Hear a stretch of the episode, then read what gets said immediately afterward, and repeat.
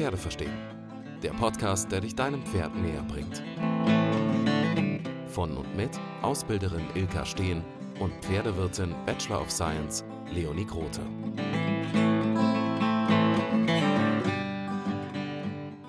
In dieser Folge sprechen wir über die Muskelintegritätsmyopathie, kurz MIM, was die meisten von euch wahrscheinlich noch unter dem Namen PSSM2 kennen.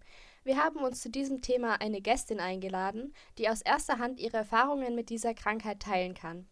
Annalena ist die Besitzerin von Hugo, einem zwölfjährigen Hannoveraner Wallach, der seit zwei Jahren mit MIM diagnostiziert ist.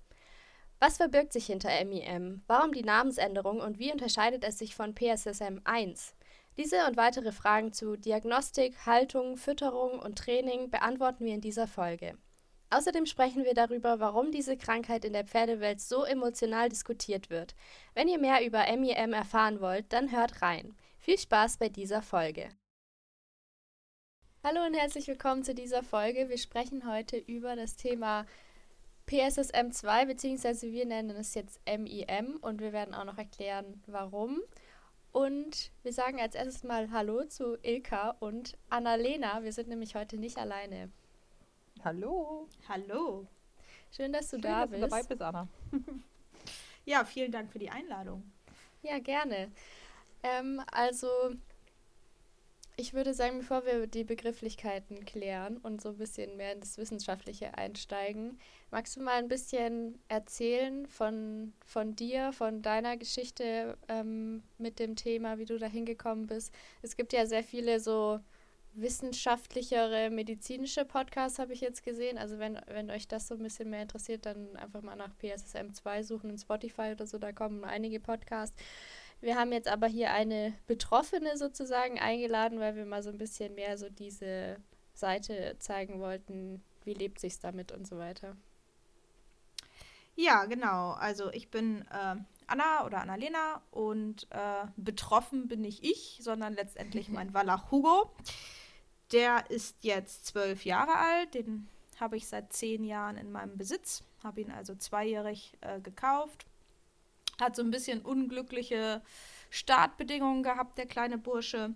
Hat sich dreijährig die äh, Patella gebrochen, hat aber weniger mit unserem Problem hier zu tun.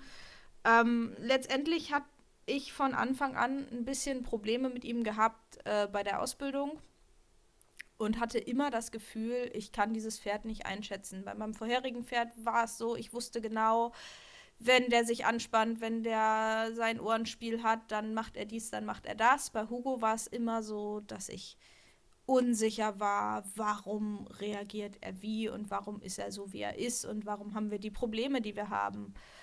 Ähm, ich habe ihn auch in Beritt gehabt, ich habe unterschiedliche Trainer ausprobiert und wir hatten immer wieder das Problem, dass er sich verweigert hat, dass er ja die Arbeit, Mitarbeit eingestellt hat, obwohl wir eigentlich überhaupt nichts gefragt haben, was ihn überfordert hätte. Also das war zum Beispiel so oder ist teilweise auch immer noch so, dass wir nicht antraben können. Also dass wir eine wundervolle Einheit, Reiteinheit haben den einen Tag und am nächsten Tag schaffe ich es nicht, dieses Pferd anzutraben.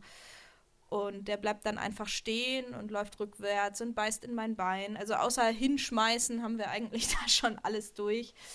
Dann habe ich Zeiten gehabt, wo dieses Pferd in der Box stand und an der Wand stand mit dem Kopf und gesagt hat, ich möchte nicht mehr leben, ich möchte nicht mehr teilhaben am Geschehen um mich rum. Und das war so ein bisschen die Phase, wo ich gesagt habe, mit diesem Pferd stimmt was nicht, ihn in die Klinik gekarrt habe und äh, gesagt habe, stellt den auf den Kopf und sagt mir, was mit dem los ist. Die Klinik hat dieses Pferd auf den Kopf gestellt und hat mich schulterzuckend nach Hause geschickt und gesagt, ja, ist psychisch. So, und dann haben wir Ilka kennengelernt. Engelsgesang Ja, im. Hintergrund. Ja. Tatsächlich ein bisschen. ja, es, es war so, dass wir äh, Ilka kennengelernt haben in der Situation, da war Hugo, glaube ich, acht. Ist das vier Jahre her jetzt? Drei Jahre, vier, vier Jahre. Ja, ne? kommt gut hin, ja, bestimmt. Ja, Ähm, ich denke. und es war eigentlich so, dass ich mich ne? ja, dass ich mich nicht mehr getraut habe, auf dieses Pferd zu steigen. Also es war so, dass es gen Winter immer schlechter wurde mit ihm, gen Sommer besser. Im Sommer konnte ich teilweise völlig normal reiten und sobald wir aufgestallt haben und es zum Winter ging, ähm, gingen unsere Probleme wieder los. Sobald andere mit in der Halle waren, hatte ich eigentlich überhaupt keine Chance mehr, weil ich nur noch damit beschäftigt war, zu gucken, wo sind die anderen, ähm, weil ich eben nicht einschätzen konnte, was mein Pferd so macht und mich eigentlich überhaupt nicht mehr getraut habe, aufzusteigen. Ähm, dann haben wir, glaube ich, zwei Monate, drei Monate Unterricht gemacht. Ich bin so ein bisschen aus meiner Angst rausgekommen. Äh, du hast mich am Anfang, glaube ich, auch an die Longe genommen mit ihm, ne? Hast mhm. aber immer schon gesagt, der läuft genau. komisch, der läuft klemmig, der läuft nicht mhm. vorwärts, ja. der ist, läuft nicht frei. Und, und, und, und, und. Ähm, und dann hatten wir eine ja, große Erkrankung tatsächlich, ja. ich hatte vor vier Jahren selber auch noch nicht so viel Kontakt zu PSM2-Pferden. Schon auch, aber ähm, Hugo ist einfach ein Extremfall. Ne? Also das, äh, du hattest eins im Stall, glaube ich, zu der Zeit, ne? Genau, ich hatte damals eins im Stall. Der war aber nicht annähernd so. Also der, der hatte ganz andere Symptome. Aber es ist halt, da kommen wir ja später nochmal wahrscheinlich kurz drauf zu sprechen, ne? Ähm, dass es ja einfach so viele verschiedene genetische Varianten von PSM2 gibt oder äh, was haben wir gesagt? MSN? MIM. MIM. Ja, da kommen wir gleich nochmal drauf. MIM, das bringt mich ein bisschen durcheinander heute. Der Name ist ganz neu, seit zwei Wochen, glaube ich, sagst du Anna, ne? Ganz frisch. Den aber ja, sinnvoll zwei, ist, weil PSM2 PSM2 falsch ist also, faktisch, ja. Äh, faktisch falsch ist genau, das ist einfach äh, übersetzt ist PSM eine Polysaccharine Speichermyopathie das heißt, eine Mehrfachzuckerproblematik in, im Stoffwechsel, aber das hat mit PSM2 tatsächlich gar nicht viel zu tun. Also es ist schon eine Stoffwechselgeschichte. Es ist historisch aber, aber gewachsen letztendlich. Historisch Name, gewachsen, genau. genau. so. Deswegen ist das immer ein bisschen dumm, aber äh, ich stolper da natürlich drüber und es ist bekannt geworden unter PSM2, warum auch immer, welcher Idiot auch immer meinte, das machen zu müssen oder wie auch immer das passiert ist, dass es dahin gerutscht ist. Ähm, das ist ziemlicher Unsinn. Ähm, und, die haben es ähm, ja berichtigt jetzt, aber das muss ich natürlich Ja, genau, es ist ein bisschen spät passiert und äh, erstmal gab es ja lange Probleme überhaupt mit der Anerkennung, dass es als Krankheit. Und dann äh, ähm, gab es immer wieder Probleme, weil das ist eben genau wie du sagst, du kommst halt durch dieses, durch das, ähm, durch die Krankheit verursachte Verhalten des, Verfer des Pferdes in so eine dumme Spirale von ähm, kann der gerade nicht oder will ich nicht, macht denn mache ich Probleme, weil ich Angst habe oder, oder, oder. Ne? Also und da drehst du dich und natürlich hast du auch Tage und auch Momente, äh, wo das ein Verhaltensthema ist. ist. Genau, genau, ja, wo auch alles gut ist, ja, aber wo die Probleme, die gezeigt werden, ein Verhaltensthema sind oder auch ein Erziehungsthema, definitiv, das gibt es. Naja, Innerhalb, es ergeben sich ja Muster auch, ne? Genau, das es ergeben sich solche dummen Muster, genau, und dann kannst du halt manchmal nicht mehr sagen, verhält das Pferd sich jetzt, weil es wirklich Schmerzen hat, oder ist es einfach antrainiert, weil das natürlich einfach ein Problem, das ein Verhaltensproblem nach sich ziehen kann. Ja, so, und die haben ja wahrscheinlich auch ein krasses Schmerzgedächtnis. Also ich kenne das von, von meinem Pferd und ja. unpassendem Sattel. Das hat ewig gedauert, bis wir keine genau, Probleme mehr hatten mit passendem Sattel.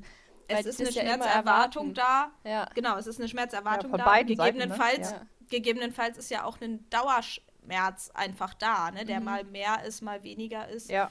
ja. Ähm, aber das können wir ja gar ja, nicht genau. so genau und das war beurteilen. mit dem Pferd, was ich bei mir im Stall stehen hatte damals, wenn der Meter kam, also der hat, das kommt ja so in Schüben, das ist Verhalten. Kann. Und auch kann, entsprechend ja. kann, also bei dem kam das definitiv in Schüben und du hast es am mhm. Verhalten mhm. gemerkt, der hat in der Herde plötzlich angefangen, die anderen Pferde zu mobben, also wirklich ganz stumpf, aggressiv auf die anderen Pferde losgegangen, ohne irgendein Auslöser. Und auch das ne? totaler ne? Frustabbau, genau.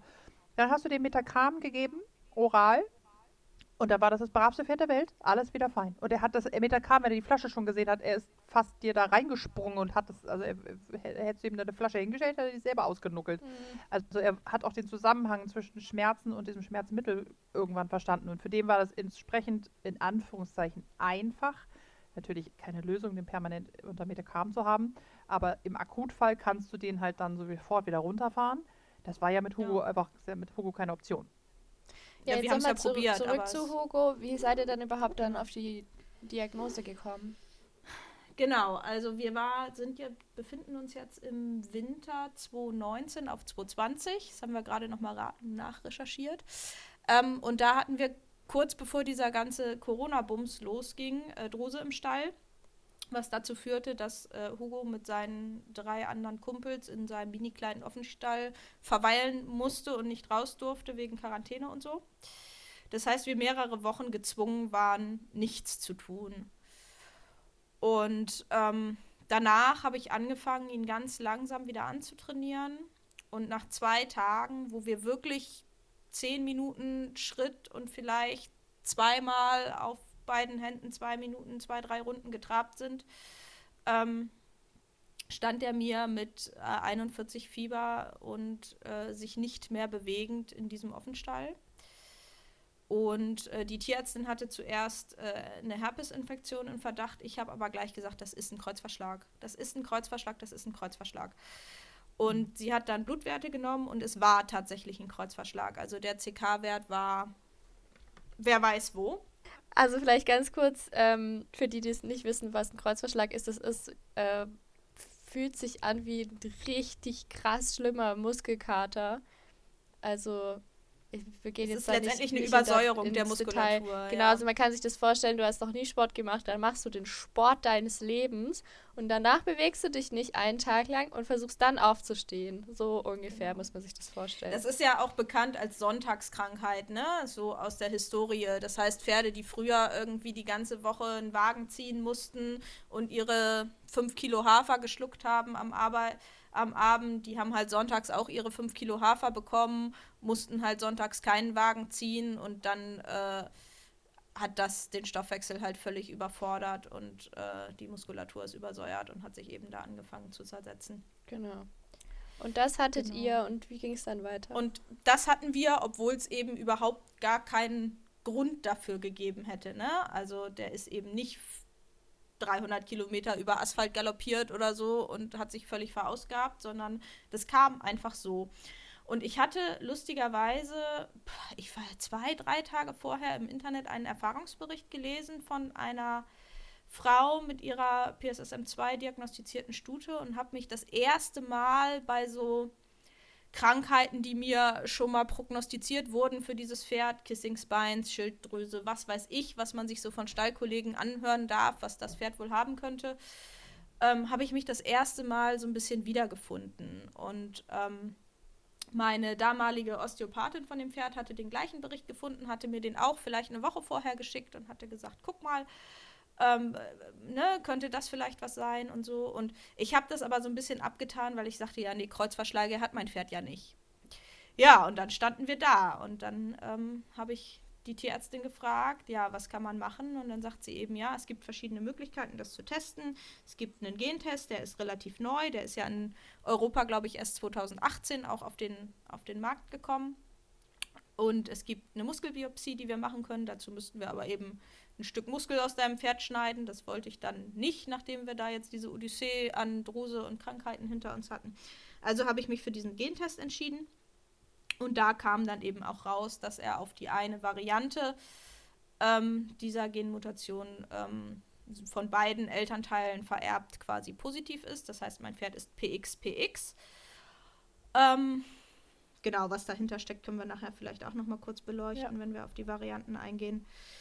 Ja, und damit konnte man sich natürlich so ganz viel erklären, eben auch mit dem Wissen, was Ilka schon hatte von dem Pferd, was, ihr im, was bei ihr im Stall stand und so. Um, ähm, ja, was Hugos Verhalten angeht und was auch diese Schwankungen Sommer zu Winter angeht. Ne? Ich hatte den natürlich, der hatte immer dickes Winterfell und so. Ich hatte den nie sonderlich eingedeckt äh, und so weiter. Ne? Also der hatte im Winter einfach richtig Schmerzen. Mhm. So, und das hat eben durch diese lange Stehzeit, was für diese Pferde ja auch einfach nicht gut ist, ähm, in diesem Kreuzverschlag gegipfelt, dass der sich einfach irgendwann überhaupt nicht mehr bewegen konnte. Es war wirklich so, dass er 36 Stunden stand, nur den Hals runter zum, zum Fressen bewegen konnte und du alle Stunde, also ich saß wirklich mit ihm in der Box, habe zwei Tage im Stall übernachtet, äh, ihm alle Stunde wieder das Heu vor die Nase geschoben hast und den Wassereimer vor die Nase geschoben hast, weil der nicht einen Schritt gehen konnte. Mhm, krass, ja. Das müssen echt krasse das, Schmerzen sein. Das war wirklich. Die Tierärztin hat zwei Stunden auf dem Dach unseres Offenstalls gesessen, um den äh, Kanister hochzuhalten mit dem Tropf, an dem er an dem er hing. Also das war. Das nenne ich Einsatz. Das war echt hart. Ja, wir konnten den ja nicht verladen, wir konnten den nirgendwo hinfahren und es war ja zu dem Zeitpunkt auch nicht sicher, ob das nicht irgendwelche Lähmungserscheinungen von, von Herpes vielleicht sind oder so. Mhm. Ähm, ja, das war echt gruselige Tage. Ja, das glaube ich. Aber danach, ähm, danach ging es dann ein bisschen bergauf, weil man eben dann angefangen hat, so ein bisschen zu recherchieren, was kann man tun für die Muskulatur und ähm, wie kann man dieses Pferd so ein bisschen einstellen. Es ist nicht so, dass er ein voll leistungsfähiges Reitpferd ist. Ähm, aber es ist so, dass wir mittlerweile, glaube ich, unsere Gegebenheiten so angepasst haben, dass es für ihn und mich einfach passt und dass er ein glückliches Pferdeleben führen mhm, kann. Mhm, voll schön. Ja, also auf Training und Fütterung kommen wir auf jeden Fall dann gleich auch nochmal zu sprechen. Aber jetzt sollten wir wahrscheinlich erstmal klären, die erste Frage aus unserer Community, die sehr gut als Einstieg so in dieses ganze, was ist das überhaupt Thema, äh, geeignet ist. Und zwar, was ist PSSM 2 und gibt es auch PSSM 1? Ähm, das haben wir ja vorher schon so ein bisschen angerissen und vielleicht kannst du in dem Zuge auch nochmal sagen, was es jetzt mit dieser Umbenennung auf MIM auf sich hat. Genau. Also letztendlich sind das ähm, sowohl PSSM 2 als auch PSSM 1, was es natürlich auch gibt, ähm, genetisch bedingte Belastungsmyopathien, also einfach gesagt Stoffwechselstörungen in der Muskulatur. Das heißt, der Körper hat durch die Genetik irgendwie ein falsches Rezept sozusagen, um Muskelzellen zu bauen oder Stoffe in der Muskulatur zu verarbeiten. Und ähm, genau, ursprünglich war eben PSSM 1 bekannt, die besagte Polysaccharid Storage Myopathie, diese Glykogenspeicherstörung, wo eben einfach äh, bestimmte Zuckerarten falsch eingelagert werden in der Muskulatur und zu einer Symptomatik führen, die eben ähnlich ist wie jetzt bei unseren PSSM2 oder MIM-Kandidaten. Ähm, das heißt, diese kreuzverschlagartigen Schübe, die aber kein klassischer Kreuzverschlag sind, weil sie eben nicht aufgrund von Überbelastung oder äh, so entstehen, sondern ähm, ja, gefühlt aus dem Nichts, weil eben einfach äh, Stoffe in der Muskulatur falsch verarbeitet werden. Ja, also äh, nochmal ganz kurz zu PSSM 1. Also, du hast ja mhm. gesagt, das ist ein, ähm, ein Gendefekt und bestimmte Stoffwechselprozesse im Muskel funktionieren dann nicht. Und bei PSSM 1 genau. ist es eben der Zucker, der ja normalerweise aufgenommen wird, um äh, in den Energiestoffwechsel zu fließen. Und genau. der muss ja auch gespeichert werden, weil das Pferd ja nicht ständig das zuführt. Und ähm, bei dem Defekt ist es eben so, dass durch ein defektes Enzym dieser Zucker langkettiger ist, als er eigentlich sein sollte und deswegen für den Körper nicht verfügbar ist und dann in dem Muskel verbleibt sozusagen. Amen, ja, genau. Im, im, Muskel tatsächlich umgebaut wird äh, zu Glykogen. Stärke. Ja. Richtig ja. nervig und damit verhärtet der Muskel. Mhm, und das macht genau. Schmerzen und das macht Muskelkaterartige Entzündungsproblematiken mhm. und genau. Schübe, genau, bei PSSM 1. Genau, und bei und da PSSM ist halt Polysaccharine, Speichermyopathie, also PSSM völlig korrekt. Ja. Bei PSM 2, genau. Anna. Hat es ja gar nichts mit, mit Zucker Hat zu tun. Genau, da hast du ja vorher schon gesagt, bei deinem. Sag du einfach mal, was, was PSM 2 ist. Das ist ja ein genau. Überbegriff genau. für genau.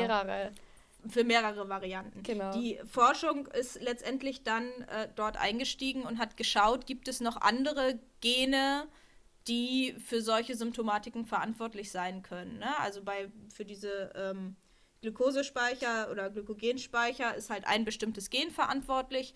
Und äh, die Wissenschaft hat eben geschaut, gibt es noch andere Gene, die, die da irgendwie zu solchen Symptomen führen können. Und die, die sie da gefunden haben, ähm, das sind testbar mittlerweile sechs an der Zahl, äh, haben sie einfach zusammengefasst unter dem Begriff PSSM2, obwohl die jetzt gar nichts mit, mit den äh, Zuckerspeichern zu tun haben, sondern ganz andere Dinge im Muskel machen. Also PX ist zum Beispiel eine Variante, äh, die mein Pferd hat, die ist äh, für die Calciumkanäle im Muskel verantwortlich. Also da findet eine Störung der Calciumkanäle statt.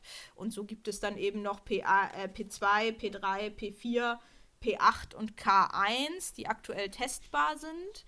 Äh, bekannt sind noch mehr. Ähm, die sind aber aus verschiedenen wissenschaftlichen Gründen nicht, äh, nicht äh, in den aktuellen Tests verfügbar. Das äh, ist, glaube ich, auch zu komplex zu erklären in diesem Podcast, warum und wieso. Aber mit Test ähm, meinst du jetzt den Gentest oder Muskelbiopsie? Meine ich den, den Gentest, okay. genau. In der, mhm. in der, Muskelbiopsie kann man letztendlich immer nur sehen, ist kaputtes Muskelgewebe da oder ist, kein, ja. oder ist es das nicht. Ne? Und wenn kaputtes Muskelgewebe da ist, dann äh, kann man eben sagen, ja, hier liegt eine Störung vor, aber kann natürlich nicht beurteilen, äh, welche. Und wenn kein kaputtes Muskelgewebe da ist, kann man eben auch nur sagen, aktuell ist in diesem Muskel, in diesem Bereich äh, nichts geschädigt, sagt aber letztendlich nichts darüber aus, ob nicht grundsätzlich dort äh, eine Problematik vorliegt. Mhm.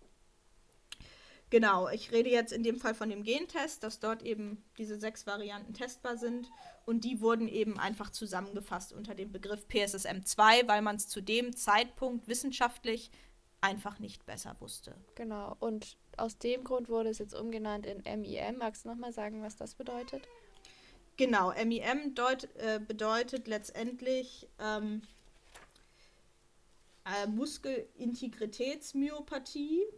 Also dort wird jetzt wirklich beschrieben, was es eigentlich ist. Ne? Also verschiedene Myopathien äh, der Muskulatur.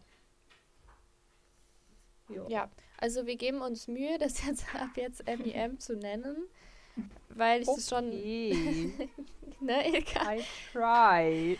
weil ich das schon sehr, sehr sinnvoll finde und wenn das jetzt keiner benutzt und weiter PSSM genannt wird, PSSM 2, dann es ist ja. halt verwirrend, ne? Also PSSM2 ist einfach ein super verwirrender Name und MIM ist die Richtigstellung, dass sich das etabliert und dass jetzt auch auf den ganzen Futtersäcken, die mittlerweile zur ja. Verfügung stehen, äh, MIM steht und dass die wissenschaftlichen Publikationen ja, so. das verwenden. Das wird natürlich noch ein bisschen dauern, aber es ist letztendlich gut so, um das einfach wirklich voneinander abzugrenzen und da eben nicht mehr für Verwirrung zu sorgen. Genau, aber deswegen geben wir uns Mühe.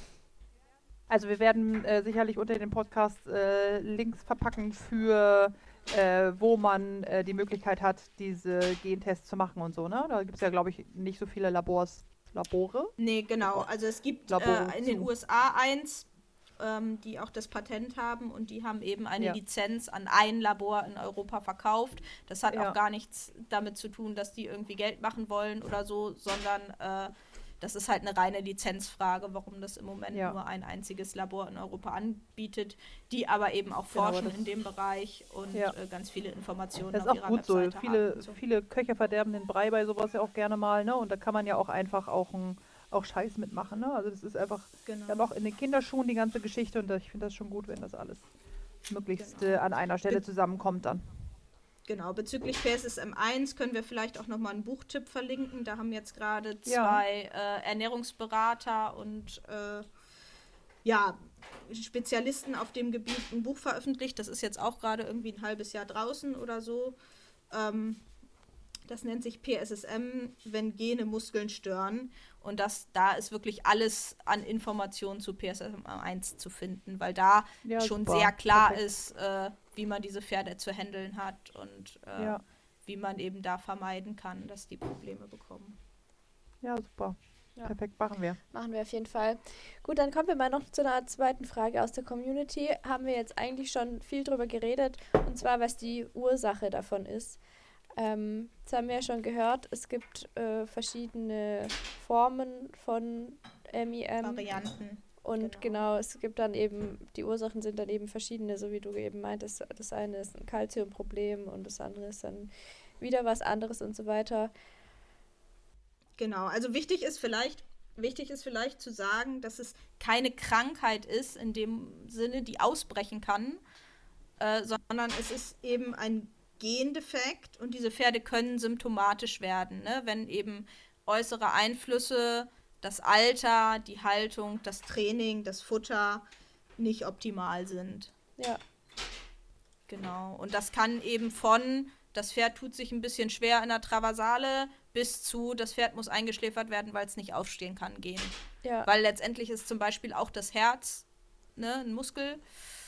Mhm. Und wenn das irgendwann nicht, also wenn die Problematik so weit geht, dass wirklich die gesamte Muskulatur betroffen ist, dann äh, gibt es Pferde, die auch schon in ganz jungen Jahren euthanasiert werden mussten. Ja, das ja. ist wirklich eine ernste ja, man Sache. darf das nicht unterschätzen, äh, unterschätzen ne? Das ist dafür definitiv. Äh, ich genau, glaube, es gibt dass, auch Pferde, äh, immer noch viele das nicht ernst nehmen, ne? Genau. Ich glaube aber eben auch, weil es so viele Einflussfaktoren gibt. Ne? Es gibt genug Pferde, Ja. die sind Ja, Gen ja. Genträger, die haben aber halt überhaupt gar keine Symptome, weil die Mhm. Sehr gut gehalten werden, weil die sehr gut geritten werden und weil das einfach kompensiert werden kann. Mhm. Ähm, und dann gibt es Pferde, die vielleicht noch andere Baustellen haben, nicht so gutes Exterieur oder, oder, oder, ne, die dann eben einfach schneller Probleme bekommen. Also mein Hugo ist ja jetzt auch nicht das perfekt gebauteste Pferd und durch seine Knie-OP damals und so hat er natürlich auch so ein bisschen andere Baustellen, die er mitbringt, ähm, die sicherlich da einfach mit zusammenspielen. Ne? Also das ist Ja. nie klar. nie so zu betrachten, dass man sagen kann, äh, dieser Gendefekt oder diese Genmutation, es ist ja tatsächlich auch unklar, ob es wirklich ein Defekt ist oder ob es das nicht immer schon gab. So, ähm, dass das ähm, jetzt wirklich schuld ist, sage ich mal, daran, dass diese Pferde Probleme haben, sondern es ist immer ein Zusammenspiel und ein Einfluss. Okay, du hattest ja gesagt, dass du das über einen G-Test diagnostiziert, diagnostiziert hast bei deinem Pferd. Pferd, Ähm, genau. Jetzt habe ich gelesen, dass als dieser Gentest für damals noch PSSM2 rauskam, dass da sehr viel Kritik geübt wu- wurde, weil der nicht aussagekräftig sein sollte, weil die Firma, die den rausgebracht hat, keine wissenschaftlichen Publikationen mitgeliefert hat, was genau für Gene da jetzt getestet werden. Ähm, also da gab es einfach so nichts dazu und es wurde so gesagt, ja, das ist halt nur Geldmacherei, weil PSSM also ich finde es halt auch schwierig auf PSSM 2 zu testen, wenn man sagt, es ist eigentlich nur ein Sammelbegriff. Und dieser Test, den du gemacht hast, testet das jetzt auf eine Variante davon oder auf mehrere? Oder wie ist da inzwischen der Stand? Genau, also damals, als ich den Test gemacht habe, waren es vier Varianten, die bekannt waren. Mittlerweile sind es sechs, die getestet werden können. Ähm, und letztendlich ist die Aussagekraft des Gentests an sich immer unumstritten gewesen. Ne? Also ein Gentest ist ein Gentest und das ist ein bekanntes, bewährtes Verfahren. Das hat, also das kann erstmal nicht, äh, also das ist sicher, ne? das kann erst, ist unumstößlich, das kann erstmal nicht hinterfragt werden. Aktuell ist nicht wissenschaftlich peer-reviewed publiziert ähm, ob diese Gene, die da getestet werden, jetzt wirklich verantwortlich sind für die Symptomatik, die die Pferde haben. Also ob wirklich ein Zusammenhang zwischen der Symptomatik der getesteten Gene äh, und den Defekten besteht und, und eben diese Leistungsintoleranz bei den Pferden verursacht. Dort fehlt, letztend, fehlt es im Moment letztendlich an wissenschaftlicher Publikation seitens der Firmen oder der Labore, die dort eben diese Tests Ja, entwickelt genau, haben. das war nämlich das auch, was ich gelesen hatte. Jetzt nicht, dass, ähm, also dass die da auf einen Gendefekt testen, das steht ja nicht zur Debatte, das ist ja wirklich so. Also wie du sagst, das kann man nicht wegdiskutieren. Nur eben der Zusammenhang zwischen. Ja, das sagst du, aber da, also da ist halt ganz, ganz viel Halbwissen kursiert, ne? Ja, Und, total. ähm, Deswegen versuche ich das jetzt so ein da bisschen wird eben ganz schnell, genau, da wird ganz schnell gesagt, der Test ist nicht validiert. Der Klassiker ist auch, das ist ja nur eine Haaranalyse, weil man ja Haare einschickt, ne, mit der Haarwurzel, an der dann eben die G- DNA steckt, mit der man Gentest machen kann oder eben übers Blut. Aber es ist ein oder derselbe Test, ob man jetzt die Haarwurzel nimmt oder das Blut nimmt. Ne? Also Ja. da ist ganz, ganz viel Halbwissen im Moment unterwegs, ne, die dann sagen, das ist eine Haaranalyse, die ist nicht validiert. Das ist einfach falsch. Ja, Ne? das es, ist ist ein, Quatsch. es ist ein Gentest und der Gentest sagt wirklich ganz klar, ob dort äh, diese Genmutationen Genau, vorliegen einfach ob der Defekt nicht. da ist, ja oder nein. Also das Genau. steht außer Frage, das sagt der Test. Nur ob das eben, äh, ob man sagen kann, okay, alle, die den Test positiv haben, haben auch ähm, Symptome oder alle, die negativ Genau, das haben, kann man ja haben ganz, keine. genau. Genau, und Genau, das kann man, halt ja nicht so sagen. ganz klar nicht sagen, ne? Genau. weil es eben genug Pferde gibt. Also sagen wir mal so, im Moment sind die Annahmen, dass 80 Prozent oder 70, 80 Prozent der aktuellen Warmblutzucht äh, mindestens eine so eine Genvariante in sich trägt. Aber es sind ja bei weitem nicht 70, 80 Prozent der Pferde symptomatisch. Mhm, ja, ne? Aber es ist eben, es ist eben durch diese ganzen Einflüsse ganz schwierig zu sagen, welches Pferd ist denn symptomatisch und welches nicht. Ne? Ein Pferd, was jetzt ein bisschen träge die Hufe gibt oder ein bisschen nicht so richtig in die Traversale kommt, ist das jetzt schon ein Symptom oder ist das einfach ein schlechter Reiter oder hat das Pferd einfach noch ein anderes Problem? Und das ist auch, also es gibt zum Beispiel auch Studien, die versuchen zu widerlegen, dass es diesen Zusammenhang gibt. Auf die wird sich auch immer wieder berufen, wenn Kritik geübt wird. Aber auch da hat man eben das Problem, was ist denn die Kontrollgruppe? Ne? Was ist denn ein gesundes Pferd, was man dem jetzt gegenüberstellen kann? Ja, sprichst du da jetzt auf diese Studie äh, aus Michigan an? Nee, nee. Das, äh, du meinst die Minnesota-Studie, glaube ich. Das ist ja ein, also das ist ja ein Forschungsprojekt, was nee, eben nee, versucht, also auf jeden Fall Achso. Michigan aus 2020 okay. und 2022. Die, die Wahlberg-Studie meinst du oder? Also ich spreche jetzt auf die ja. Wahlberg-Studie an. Ja. Das ist die, die, die immer genannt wurde. Ja, genau oder immer im Zusammenhang mit Kritik, mit ja. Kritik genannt wird. Weil die haben ja, soweit ich das verstanden habe, geguckt eben, ob da eine Korrelation besteht zwischen Gendefekt ja und ähm, Genau, Symptomen. die haben versucht zu gucken, die haben letztendlich in ihrer Anmerkung zu dieser Publikation aber selber gesagt, dass sie Probleme hatten mit der Kontrollgruppe beispielsweise.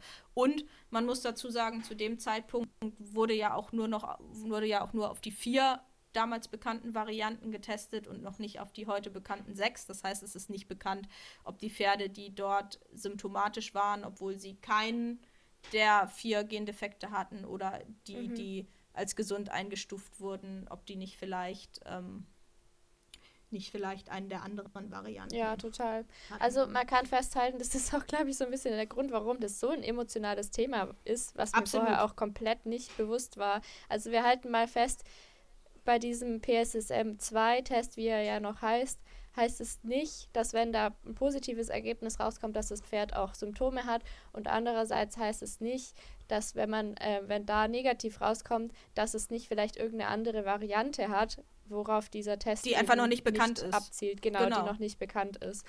Also genau. da gibt es einfach noch ein bisschen viel Forschungsbedarf und bis dahin ist das halt alles so ein bisschen mit Vorsicht zu genießen, auch diese, genau. diese Studien, ob die jetzt wirklich falsch positiv sind oder falsch negativ oder ob die nicht was anderes hatten oder vielleicht ein komplett anderes Problem wie ein unpassender Sattel oder sowas. Genau. Was es halt gibt, sind die Erfahrungen der Pferdebesitzer, die natürlich auch immer mit Vorsicht zu genießen sind, weil es ist, es ist einfach zu sagen, ne, hier irgendwas klappt nicht mit meinem Pferd, das ist halt krank. So ne, anstatt sich selber zu hinterfragen, seine Haltung, sein Training, seine Fütterung zu hinterfragen und so. Das ist einfach und das ist natürlich auch ein großes Problem und es wird auch eine Vielzahl von Personen geben, deren Probleme vielleicht auf ganz anderen Dingen beruhen als auf diesem Gendefekt. Aber ähm, das, es ist de facto so, dass es eben Erfahrungsberichte gibt, genügend, auch äh, von Tierärzten, die die sammeln, die eben beispielsweise nicht nur den Gentest machen, sondern auch eine Muskelbiopsie, die eben sagen können, okay, wenn wir Haltung, Fütterung und so weiter für diese Pferde umgestellt haben, optimiert haben, äh, nach unseren Erfahrungen äh, wird es besser. Und mhm. diese Erfahrungsberichte sind eben sehr viele, sind sehr groß, sodass man schon einen Zusammenhang einfach feststellen kann. Ja. Ne? Also ja. beispielsweise, wenn man diese PX-Pferde wie meinen eben kalziumarm ernährt, werden die Symptome weniger. Mhm. Ne? Also das sind so Zusammenhänge, die lassen sich einfach mittlerweile feststellen von Erfahrungen, die reichen aber einfach eben noch nicht für eine wissenschaftliche mhm. Publikation. Genau, und bei der Variante weiß man ja zumindest, was das Problem ist. Und es gibt einfach wahrscheinlich. Das weiß man bei allen Varianten, genau. Das genau, weiß man aber bei es, sechs man weiß halt noch, kennt halt das. noch nicht alle Varianten. Genau, aber gegebenenfalls gibt es halt noch viele, viele mehr. Ja, genau. Aber wenn wir dann schon mal bei Erfahrungen von Pferdebesitzern sind, die ein MIM-Pferd haben, dann bleiben wir mal dabei. Ähm, wie würdest du denn ein MIM-Pferd empfehlen zu füttern? Das war auch eine genau. Frage, die auch gestellt wurde. Mhm. Letztendlich ist es immer erstrebenswert, eine gesunde, zuckerarme, ähm, kohlenhydratearme Fütterung äh, bei einem Pferd vorzuziehen. Und das kommt diesen Pferden natürlich auch einfach besonders zugute. Eine ausgeglichene Mineralzufuhr zu gewährleisten, gegebenenfalls eine Heuanalyse und ein regelmäßiges Blutbild zu machen und einfach zu gucken, ähm, wo hat man dort Probleme, die man ausgleichen muss. Ne? Ist im Heu jetzt besonders viel Selen, besonders wenig, besonders viel Magnesium, was weiß ich. Ähm, da muss, sollte man halt schon darauf achten, weil diese Pferde natürlich möglichst alles zur Verfügung haben sollte, um gute Muskelzellen zu entwickeln, um dort die Probleme einfach auch ausgleichen zu können. Ja. Äh, und dann gibt es eben für diese einzelnen Varianten so spezielle Erfahrungswerte, was bei den einzelnen Varianten unterstützen kann. Beispielsweise bei P8 hat sich herausgestellt, dass vielen Pferden dort eine erhöhte Vitamin E-Gabe total gut tut.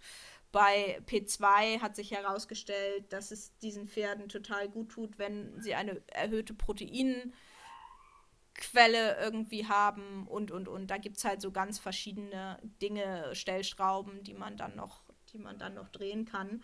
Äh, und man findet sich als Pferdebesitzer dann ganz, ganz schnell vor einer Excel-Tabelle wieder, wo man irgendwie die Nährstoffe seines Pferdes berechnet und seine Futtermittel dort aufschreibt. Also man ist da irgendwie ganz, ganz schnell äh, sehr, ja, sehr rechnerisch bei. Ja, das Oder hat ich. eben Unsere letzte Folge war ja über Ernährung, also falls jemand Bock hat, sich Sachen auszurechnen, dann hört euch die gerne an.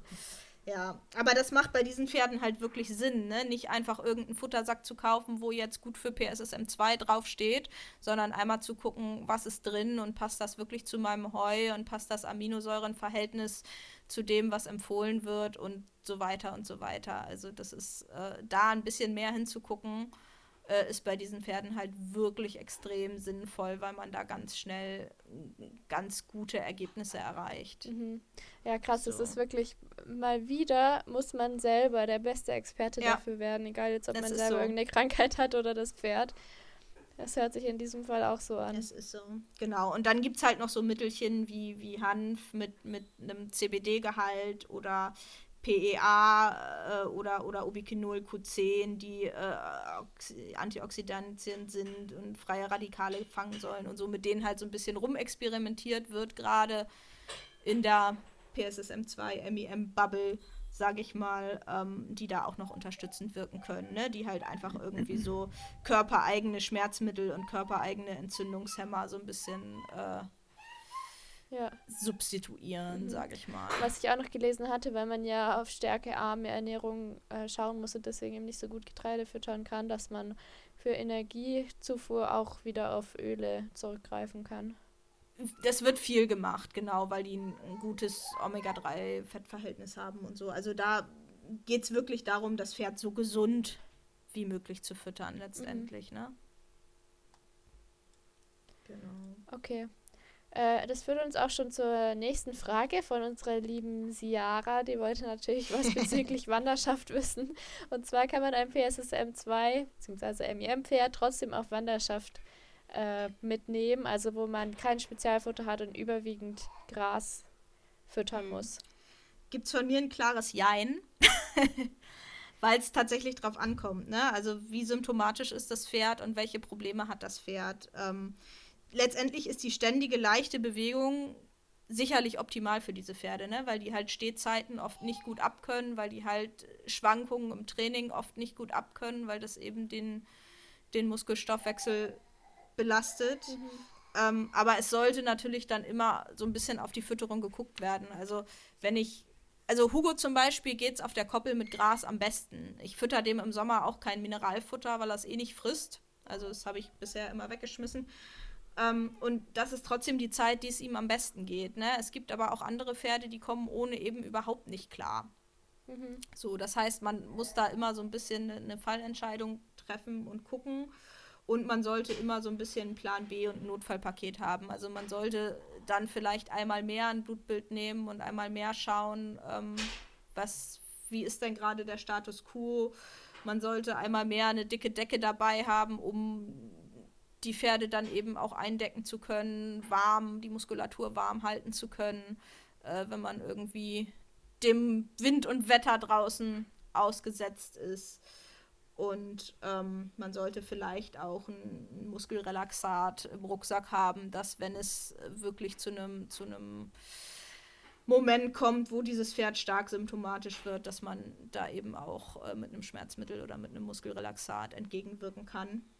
Mhm. Äh, genau, und man sollte eben darauf achten, dass dann die Belastung wirklich einigermaßen gleichmäßig bleibt. Ne? Wenn, man weiß, man hat Stehtage, Pausentage, dass man dann äh, schaut, dass man ordentlich auf und eben auch abtrainiert ne? und nicht das Pferd von jetzt auf gleich äh, von fünf Wanderschaftstagen sofort dann irgendwie in eine Box stellt und da drei Tage stehen lässt, weil das kann die Muskulatur dann, dann oft nicht so gut ab. Aber an sich ist Ausdauersport für diese Pferde oft besser zu vertragen als, als Kraftsport. Mhm, okay. Interessant, hätte ich jetzt auch nicht so gedacht. Okay, dann sind wir ja schon beim, Tra beim, beim Thema Training eigentlich. Wie sollte das Training für MIM-Pferde aussehen? Also du hast ja gerade schon gesagt, möglichst gleichbleibend. Gibt es noch irgendwas, was man beachten kann? Ja, lange Aufwärmen, lange Cool-Down-Phasen, dass die Muskulatur wirklich, wirklich Chance hat, äh, Dinge abzutransportieren und, und äh, ja, ihren Stoffwechsel anzukurbeln. Wenig, also gerade bei den PX-Lern wie meinem, äh, sagen die Erfahrungswerte einfach, dass wenig Stehtage Sinn machen, ne? eine kontinuierliche Belastung, eine gleichbleibende Belastung. Jetzt nicht plötzlich nach leichter Arbeit hier den, den großen Wanderritt machen und dann äh, das Pferd zwei Wochen wegstellen, sondern ähm, da eben wirklich darauf achten, dass das Pferd gleichmäßig in Bewegung ist und in Bewegung bleibt. Ähm, viel wichtiger ist, glaube ich, da auch äh, immer das Training im Zusammenhang mit Haltung zu sehen. Zum Beispiel als Hugo noch in dem kleinen Offenstall stand, habe ich ihn wirklich jeden Tag bewegen müssen.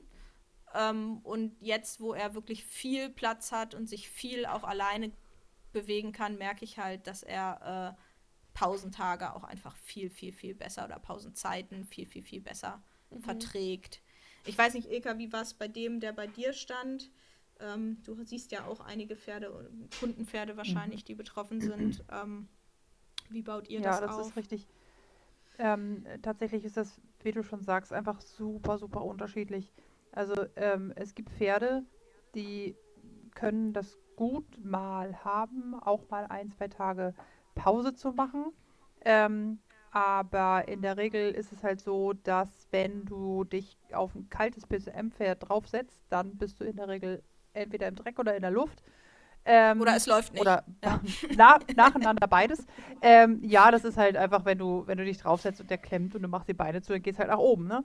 Und ja. ähm, tatsächlich habe ich das ähm, ähm, mit einem Hengst erlebt, äh, wo man mich geholt hat, äh, dass ich den reiten sollte und ich gesagt habe, Leute, äh, nee. Also nur weil das Pferd irgendwie äh, bockt und steigt und durchgeht, ähm, das ist jetzt erstmal nicht der Weg, dann Bereiter darauf zu setzen, der sich festhält und äh, also einmal durchsetzt. Das ist nicht ne? mein ja. Weg. Genau, das ja. ist nicht mein Weg von Pferdeausbildung, also in keinstem Fall. Äh, egal, was der Grund dafür ist. Und äh, da gibt mir die Erfahrung halt immer wieder recht, dass äh, auch wenn es das Pferd halt kein PSMler ist oder MIMer oder was auch immer, ähm, dass, äh, dass die die Lösung ist, äh, dass der bessere Reiter in Anführungszeichen ähm, das dann besser hinkriegt, äh, sondern der war tatsächlich so, dass die Besitzerin sich dann irgendwann selber raufsetzt und sagte, ja, dann mache ich das halt im Unterricht. Und puh, die wäre fast nicht wieder runtergekommen. Also das ist schon, das ist schon, das ist schon ganz geil, weil es einfach äh, normalerweise sagst du, runterkommen ist kein Thema. Uh, das war ein, das war ein Thema. Also der hat so gebockt, dass er sie immer mitgenommen hat und stand eigentlich nur senkrecht in der Luft. Da springst du halt auch nicht runter. Ähm, ja. Da war halt eher die Angst, dass er nach hinten umkippt. Und ähm, die war halt schon kreidebleich und ich habe das Pferd auch nicht zu fassen gekriegt. Also wenn ich die dann irgendwie am Zügel zu fassen kriege oder äh, weiß der Geier irgendwo von unten äh, äh, Maß geregelt kriege, äh, ist das halt auch zu korrigieren. Aber das war in dem Fall halt einfach überhaupt nicht. Der ist einfach komplett eskaliert. Und das sind natürlich Extrembeispiele, ne? Also genau, das sind, na klar, also ich, aber die Leute holen mich halt nicht, wenn alles tutti Nee, ist, ne? So, oder wenn es halt nur ein Ja, bisschen klar. Probleme gibt, dann bin ich meistens noch nicht da. Insofern, äh, das ist absolut extrem und es ist, du darfst auch nicht vergessen, das Testosteron des Hengstes macht die ganze Verhaltensgeschichte ja nicht besser. Ne? Der Hengst an sich ist halt Logisch. erstmal mit e- mehr Explosionskraft dabei und wenn der was hat, dann, dann ist das halt deutlich. So, und das war halt bei dem, ähm, das war ähm, eine Züchterin und wollte mit dem Pferd eigentlich auch züchten. Traumschönes Pferd, meine Fresse. Oder kriege ich Gänsehaut, wenn ich an den denke. Wunderschöner Fuchs, unfassbar schönes Pferd, toll gebaut. Du hast mir mal ein Größe. Foto oder ein Video Oh. gezeigt, glaube ich, damals, ja. Mit Sicherheit, mit Sicherheit. Ja, weil ich den selber, ich finde den einfach so schön, so schön. Aber die Züchterin hat halt sofort auch gesagt, alles klar, bis hierhin und nicht weiter. Ähm, hat ihre ganze Zucht durchtesten lassen und hat leider, oder leider, hat dann festgestellt, dass sie tatsächlich Persis M2 beziehungsweise halt MIM äh, voll in der Genetik drin hat und hat alle Zuchtstuten rausgenommen aus der Zucht und natürlich auch diesen Hengst sofort kastriert und gesagt, äh, nee, der wird nicht weiter gezüchtet, das brauchst du nicht, weil, das darfst du glaube ich auch immer nicht vergessen, ähm, die Symptomatik wird mit ähm, älter werdenden Pferden leider auch nicht besser, sondern Eher in der Regel schlimmer. schlechter. Genau. Genau, also so Bei den meisten Pferden treten ja die Symptome auch erst zwischen sieben und zehn. So das Genau, erste das wollte ich gerade sagen. ja, je das nach ist so das Rasse, typische. ne? ist ja auch unterschiedlich. Ja. Genau. Ja, ja dann wir haben noch gar nicht also- drüber geredet, über Zucht. Äh, wir haben da das im Mhm. Vorgespräch schon mal angesprochen, gerade eben, dass, ähm, also das auch ein weiterer Grund ist, warum das so heiß diskutiert ist, das Thema. Mhm. Weil wenn man wirklich sagen würde, alle Pferde, die positiv aus diesem Gentest rausgehen, aus der Zucht auszuschließen, hast du halt bei manchen Rassen nichts Bleibt mehr, nicht mehr übrig. viel übrig. Es gibt ja Oder- nicht nur Ja, PSSM2, MIM, es gibt ja auch ECVM und, und ne, WFFS und, und, und, und, und. Genau, ne? und Also dann hast du ja halt auch, alles wieder andere so- Probleme. Wenn du die alle rausschmeißt, dann wird der Genpool teilweise so klein, dass du dann eben ganz andere Krankheiten Ja, wieder hochholst genau. oder eben. Ich glaube, da darf man sich halt auch nichts vormachen und das ist eigentlich auch allen klar, dass diese Zucht, die wir haben, gerade bei den Warmblütern, halt einfach nicht darauf aus ist, möglichst gesunde, möglichst gute Nee. Pferde zu züchten, sondern da geht es Die, halt das darum, ist ja auch, dass, ähm, dass dieser das Gendefekt teilweise. verkaufbarste. Genau, das ist ja auch das so, dass dieser Gendefekt teilweise diesen Lampenaustretern in die, in die Karten spielt, ne? Wenn die Pferde so ein Ja, bisschen klar. explosiv sind und so ein bisschen Klar. hypermobil und so, ne? das ist ja, drüber, ja. gegebene, genau, das ist ja gegebenenfalls auch das, was die im, im ganz hohen Leistungssport, so doof das ist, sehen wollen. Und der Ausschuss landet dann eben bei den Freizeitreitern, die ihre Probleme dann damit haben. Genau. Ja, deswegen finde ich das sehr konsequent von, von der Züchterin, was du eben erzählt Auf hast. dass jeden Fall. Ja, ja, ja. Alle, Absolut. ob Also das ganz, jetzt so wirklich, äh, das, das, groß, es ist halt ja. auch nicht die Lösung für alles irgendwie, aber Nein. Nein, nein, aber da möchte ich wirklich, äh, wie gesagt, wir nennen ja hier nun keine Namen, aber falls du uns zuhörst, Hut ab, äh, du wirst auf wissen, von wem Fall. ich rede. Äh, absolut größten Respekt habe ich ihr auch, also ich habe auch immer noch guten Kontakt mit ihr. Vielleicht äh, äh, machen wir auch noch mal einen zweiten Podcast, wenn das Thema gut ankommt, was ich denke, können wir sie ja vielleicht auch in Richtung Zuchter noch mal mit dazu holen. ja. Ähm, ich glaube, sie kennt sich da so intensiv mit aus inzwischen wie kaum ein anderer. Ich meine, Anna ist natürlich auch schon ein wandelndes PSM2-Lexikon, äh, MIM-Lexikon, Entschuldigung. ja, was hast du Ähm, gerade gesagt? aber- 13 Seiten Notizen.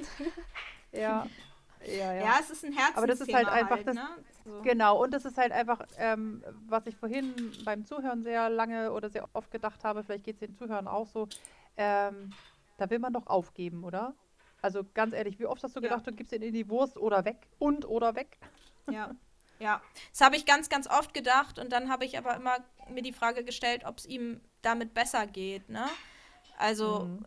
was wäre denn die Alternative gewesen, ihn wegzugeben als Beisteller? Hatte man aber das Problem, dass er gegebenenfalls dann viel in der Box steht oder so, was es für ihn nicht besser macht und ihn als Reitpferd irgendwo abzugeben, da naja, hat man dann vielleicht auch diejenigen, die das dann mit Gewalt wollen. Ist nicht so, dass ich nicht Ja auch gut, das ich mein- probiert habe in meiner Verzweiflung, ne? mir jemanden zu suchen, der wirklich weiß, wie viel Intensität er in gewisse Dinge setzen muss, als ich eben noch nicht die Din- Diagnose hatte, sondern gedacht habe, das ist hier ein disziplinarisches Problem, was wir haben. Ne, aber wenn, wenn da Ja, jemand von geht mit diesen ausgeht, Pferden und gerade auch mit das- Hugo ja auch das geht mit diesen Pferden nicht. Weil, weil, also Hugo ist ein Pferd, der, der sagt, okay, dann überlebst entweder du oder ich. Und das war wirklich so, dass Mensch und Pferd irgendwann am Boden lagen, ne? Und ich mit der Frau des Trainers heulen die Reithalle verlassen habe und gesagt habe, ich kann es mir nicht mehr mit angucken. Ich weiß, ich habe es bewusst versucht, aber ich kann es mir leider nicht mehr mit angucken. Und Ja, die, ja die gehen halt aufs ja Äußerste, ne? Weil die, Jahrelang Die sagen, sie können nicht. Dir, ne? so, ne? Die Mhm. Pferde sagen halt, sie können nicht und Hugo hat sicherlich auch einen Weil Charakter, sie nicht können, ne? Also der, der genau, sehr willensstark ist. Ja. und nicht aufgibt, sondern, sondern der seinen Willen dann eben auch durchsetzt, ne? Ja. Ja. Da ist ja auch irgendwie verständlich, dass du das ausprobiert hast nach, also du weißt es ja erst seit zwei Jahren, oder was meintest du? Genau. Die Diagnose Ja, genau seit, seit davor. 2019 auf 20. Genau, da hattest Ja. du ja dann acht Jahre lang keine Ahnung. Also das ist ja auch ein riesenlanger Ich bin Zeitraum. acht Jahre lang davon ausgegangen, dass das Pferd ein disziplinarisches Problem hat, was ich ihm antrainiert habe, ja. Mhm. Ja, das Ja, aber ist ganz weil- ehrlich, weil- alleine wie oft haben die Leute denn in der Zeit, die wir zusammengearbeitet haben, zu mir, was ich schon richtig frech fand, zu mir gesagt, ah, der muss nur mal richtig geritten werden. Ja, ja, Und die, so. die Also, soll sich mal durchsetzen dumme und dann läuft er Sprüche. schon, ne? Horster, die Waldfee, was haben die für dumme Sprüche gemacht, ne? Ich habe Und auch schon Leute draufgesetzt, drauf und ne? zeig's mir. Ja, genau. Genau, Einmal ich habe ich hab und auch schon Leute draufgesetzt und habe gesagt, komm, mach. Und die sind Ja. hinterher alle Show klein mit Hut wieder abgestiegen. Ja, und wenn, wenn Pferde so, So, eine ja. Gegenwehr zeigen, und, und auch schon bei viel weniger, die machen das ja nie aus Spaß, da steckt immer Und der ist Ja. nie dahinter. bösartig Ja, dabei ja. gewesen, ne? Also der hat die Leute Ja. jetzt nicht in Sand gesetzt oder so.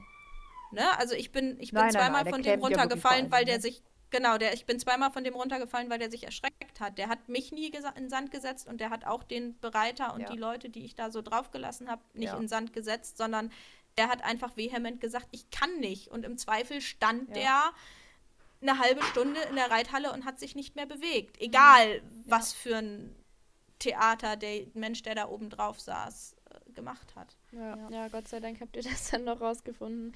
Aber wie sieht denn heutzutage so euer Alltag aus? Wie eingeschränkt ist er? Könnt ihr ganz normal Schritt, Trab, Galopp, Dressur reiten oder wie muss man sich das vorstellen? Es gibt die Tage, die Die können wir sind das. Zirkusprofis. Wir, genau, wir, wir machen halt viel anderen Quatsch, der mit Bewegung und irgendwie ein bisschen mit Gymnastizierung zu tun hat. Es gibt Tage, da können wir ganz normal reiten.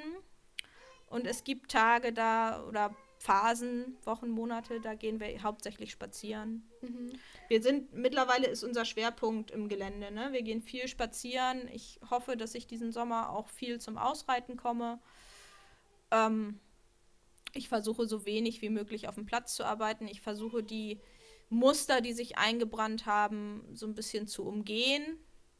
Aber wir kommen immer wieder an die Punkte. Ne? Also die, beispielsweise dieses Thema Antraben, das erste Antraben in der Reiteinheit wird uns, glaube ich, auf immer begleiten. Das hat sich in diesen Jahren so etabliert, ob er jetzt noch symptomatisch ist oder nicht, das äh, wird immer ein Thema bleiben, Mhm. glaube ich. Okay. Ja, Was da ist halt Gentle Horse Agreement eine sehr gute Lösung für, Mhm. um mal auf den ersten Podcast zurückzukommen, den die meisten wohl schon so gehört haben. Ja, das stimmt. Und wie sieht's aus? Würdest du den Leuten da draußen sagen, oh mein Gott, rennt schreiend weg, wenn ihr ein MEM-Pferd habt oder vielleicht bekommt oder euch das überlegt? Oder würdest du sagen, es ist machbar und man konnte, kommt Ich hab- damit irgendwie klar? Würdest du es nochmal machen, wenn du es wüsstest? Viel, genau, ich habe viel hin und her überlegt, ob ich, wenn ich jetzt nochmal ein Pferd kaufen würde, ob ich es vorher testen lassen würde. Weil viele Besitzer, also erstens dauert der Test relativ lange, der ist jetzt nicht in zwei Tagen da, sondern das dauert schon so zwei bis drei Wochen, bis man ein Ergebnis hat. Und nicht jeder Verkäufer möchte natürlich, dass das Pferd getestet wird. Das heißt, dort schließt man dann relativ viele Pferde, die vielleicht grundsätzlich interessant sind, schon aus. Ich würde mehr darauf achten. Also ich würde nicht unbedingt testen lassen. Also ich würde mir gegebenenfalls unwissend wieder so ein Pferd zulegen. Ich würde aber schauen, dass der im Moment des Kaufes auf jeden Fall auch für Experten unsymptomatisch erscheint. Mhm. Weil es gibt genug Pferde, die du handeln kannst. Es gibt genug Pferde, die laufen im großen Sport damit. Ne? Aber ich würde eben schauen, dass der nicht schon offensichtlich symptomatisch ist. Okay. Was ja aber schwierig Ja. ist, ne? wenn du eigentlich erst, also wenn du dann Dreijährigen oder Vierjährigen oder Zweijährig, wie du das damals gemacht hast, kaufst, Das würde ich mir tatsächlich nicht mehr kaufen, ja. Ja, Ja, das würde ich mir tatsächlich nicht mehr kaufen. machen Also ja leider Gottes die meisten, habe ich auch immer wieder Ärger mit, mit dem, dann mache ich die Fehler alle selber. Yay. Ja, genau toll. das war ja auch mein Gedanke damals, Danke, ne? ich weiß Ja. es. Ja, don't do it. Genau das Kauft euch ja ausgebildete auch- Pferde, bitte.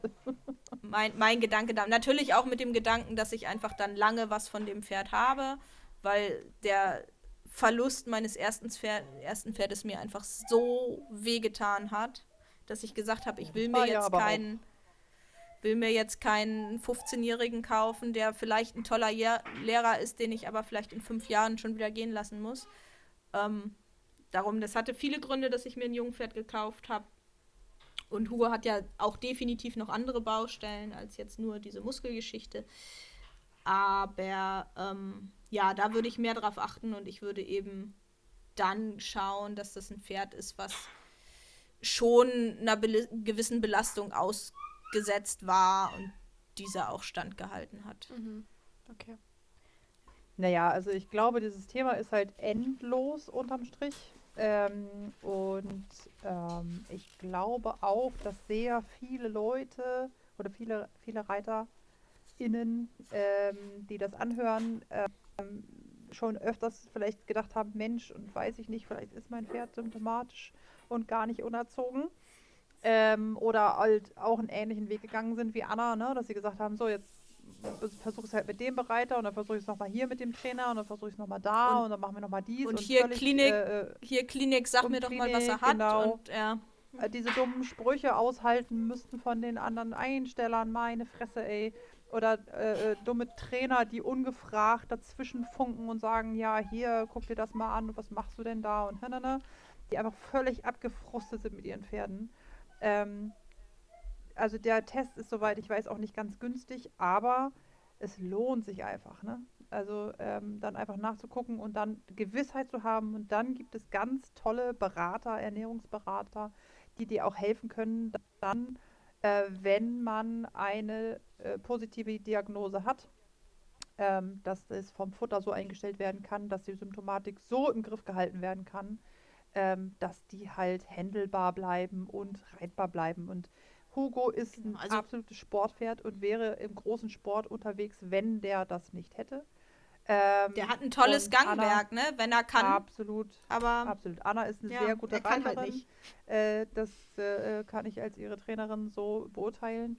Aber die beiden zusammen werden sich halt auf einem Freizeitniveau bewegen, auf einem unteren Freizeitniveau.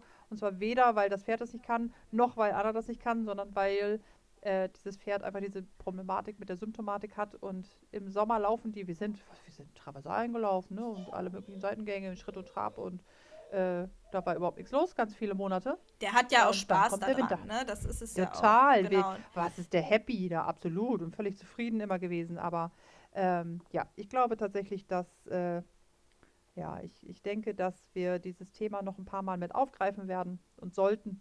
Und ähm, wir müssen unbedingt schauen, dass wir dieses, äh, dass wir das Thema MEM nochmal sehr viel intensiver in die Köpfe der Reiter reinbringen und hoffentlich die Zucht irgendwann mal, so wie diese tolle Frau bereit ist, dies, so die Zucht zu korrigieren, äh, und die züchtet weiter, ne? Aber halt gesunde Pferde. Und sie prüft Ja. sie alle, Es ist ja auch- sie züchtet. Genau. Es ist ja auch gar nicht notwendig, vielleicht jeden Träger aus der Zucht zu nehmen. Aber wenn ich einen Dreifachträger oder einen Vierfachträger habe, ne? Ja, genau. Muss ich halt wirklich Genau. drüber nachdenken, ob das Sinn macht. Oder Genau. zu schauen, dass ich dann wenigstens so verpaare, dass jeweils der andere Part äh, dann frei Gesund, ist. genau. Ne? Dass ich, Genau, sie hat genau. äh, 100% fr- äh, äh, MIM-freie Stuten. Und weil sie halt bei den Hengsten, die kommen natürlich nicht angefahren, das sind nicht also ihre, sondern die, da Ja. hast du natürlich das Gefriersperma, dass sie halt zumindest das nur auf einer Genseite hat und dann die Wahrscheinlichkeit einfach Und die kleiner wird wenigsten dass die testen halt Symptomatik auch aktuell, ne? Das ist es. Genau, halt. weil sie es nicht wollen, weil natürlich dann potenziell einfach äh, zu viel äh, klar wird, warum die Zucht ist, wie sie ist. Und ich ta tatsächlich, ich bin auch selber immer wieder am Überlegen, mein eigener, mein Fabian, ähm, äh, ich kann mir gut vorstellen, der hat eine, eine Genetik, ähm, die ganz viel PSS äh, Zweierler ähm, nachgewiesene hat in seiner Genetik und der ist auch symptomatisch punktuell. Und der kann stehen überhaupt nicht vertragen. Überhaupt nicht. Er hasst Stehtage wie die Pest. Wenn ich den sieben Tage die Woche arbeite, ist das das feinste, bravste, liebste, tollste Pferd. Aber bei dem kann ich mir vorstellen, ich werde ihn, glaube ich, irgendwann testen. Tatsächlich fällt mir zurzeit die Geld, das Geld, das muss ich mal ganz brav. Also ich lebe mein Leben und ich habe den schönsten Job der Welt, aber ich verdiene einfach damit einfach unterm Strich zu wenig Geld, um so viele Pferde zu halten, wie ich habe. Finde den ähm, Fehler. Ähm, aber ich werde ihn irgendwann testen. Ja, I got the, the Fehler, aber das ist halt so. Ich liebe meine Pferde. Es ist ja auch immer alles. das Ding, ne, dass, dass wir hier über Extrembeispiele reden. Das geht ja schon los. Ja, genau. Ich habe vorhin im Vorgespräch auch schon erzählt, ne, bei uns im Stall gab es ein Pferd, das war auch oft mit uns in der Halle, Ilka. Vielleicht kannst du dich an den erinnern. Auch so ein Rappe mit, mit Stern. Unheimlich groß, unheimlich schiffig und schwerfällig. Äh, also wirklich so ein Tanker. Warmblut. Ähm, der einfach auch unheimlich schlecht gelaunt immer war. Ne? Und mhm. ähm, die Besitzerin auch sehr viel Mühe hatte, den geschmeidig zu kriegen. Der ist gelaufen, der hat alles mitgemacht. Ne? Also das ist mhm. gar nicht so, dass diese Pferde sich immer so komplett verweigern und man da steht und sagt, ich kann dies nicht machen und das nicht machen und jenes nicht machen. Ähm, aber der war halt unheimlich steif, hat unfassbar lange gebraucht, in Gang zu kommen, ist beim Satteln jedes Mal an die Decke gegangen und so weiter. Mhm. Da kann ich mir eben auch sehr gut vorstellen, dass der betroffen ist und dass man bei dem einfach durch ein bisschen Änderung der Fütterung vielleicht schon hätte viel für dieses Pferd und auch für die Besitzerin, die halt jetzt auch nicht so super happy geritten ist mit dem, äh, hätte tun können. Ne? Weil das ist es halt. Mhm. Es sind nicht immer die Extreme, sondern das sind halt viel ja. auch einfach so Dinge, wo man sagt, ja, der war immer schon ein bisschen triebig oder mhm. das ist ja, halt ein fauler Kerl oder ne, so. Ne, da, da, das ist, glaube ich, auch ganz wichtig, dass man diese Sachen nicht so hinnehmen muss, sondern vielleicht seinem Pferd mal so ein bisschen zuhört und schaut, okay, wie sieht die Muskulatur aus, bevor ich meine Reiteinheit habe, wie sieht sie danach mhm. aus, wie, mhm. ne, was passiert, wenn ich da mal ein bisschen massiere vorher und hinterher oder wenn ich mhm. mal ein bisschen Abkauübungen ja. mache oder so, tut das schon mhm. was. Ne? Mhm. Und mhm. stelle ich meine Fütterung jetzt einfach mal um so auf die Basics, ne? Ein bisschen, bisschen Kohlehydratärmer und, und wechsle ich mal das Mineralfutter, schaue ich da mal ein bisschen mehr hin mhm. und verändert das vielleicht ja. schon was, ne? Ja. Also das, das sind ja gar nicht immer so diese Extrembeispiele, wie, wie wir sie jetzt vielleicht kennengelernt haben, sondern ähm, mhm. ja. ja, wenn man, ja, wie gesagt, gesagt, von also, 80 Prozent ähm, der Warnblutzucht spricht, ähm, hm, können wir ja mal überlegen, genau. wie viele von uns so betroffen sind. Ja, ja, ja, ich denke, das ist schon so. Also tatsächlich muss ich bei Fabian wirklich mal hingucken, weil äh, der ist nicht so symptomatisch, dass man sagen würde, pff, klar, PSM2, ne? Sondern ähm, ja. Fabian, ich sage das immer wieder, ähm, wenn ich nur Fabian reiten würde, würde ich immer denken, ich kann gar nichts. Der ist nun hoch ausgebildet, der geht bis in die hohe Schule und der geht immer, ne, so kein Thema, der geht auch immer vorwärts. Ja. Vorwärts ist überhaupt nicht unser Problem, sondern der ist äh, verhaltensspeziell. also ähm, je weniger ich den arbeite, desto ängstlicher wird er. Und zwar im täglichen Umgang ja. und auch beim Reiten natürlich. Und das ist total albern, weil es ist einfach so, das ist dann, wenn ich den, weiß nicht, vier, fünf Tage nicht, nicht gearbeitet habe, dann fängt das an, dass er seine Decke, Angst vor seiner eigenen Decke hat. Also bevor er sie darauf Das ist aber zum Beispiel auch ein Symptom, ne? Also genau, dieses Explosive deswegen, deswegen oder dieses... Und, genau. Ja. Und das mit weniger Arbeit. Und ich, also was ich mir bei ihm vorstellen kann, ist, dass er das nur auf einer Genlinie drauf hat und ähm, einfach eine sehr kleine Symptomatik hat, weil der erstens im Offenstall steht immer und mit den Jungpferden den ganzen Tag am Toben ist, wie eine Wildsau. Auch wenn ja, und weil arbeite. du den natürlich auch gut arbeitest ne, und auf die Haltung achtest und, und so Soweit weiter. es mir ne? möglich ist, ist ja. genau. Also der hat gutes Heu, genau. der hat, kriegt jeden Tag Kraftfutter und Mineralfutter.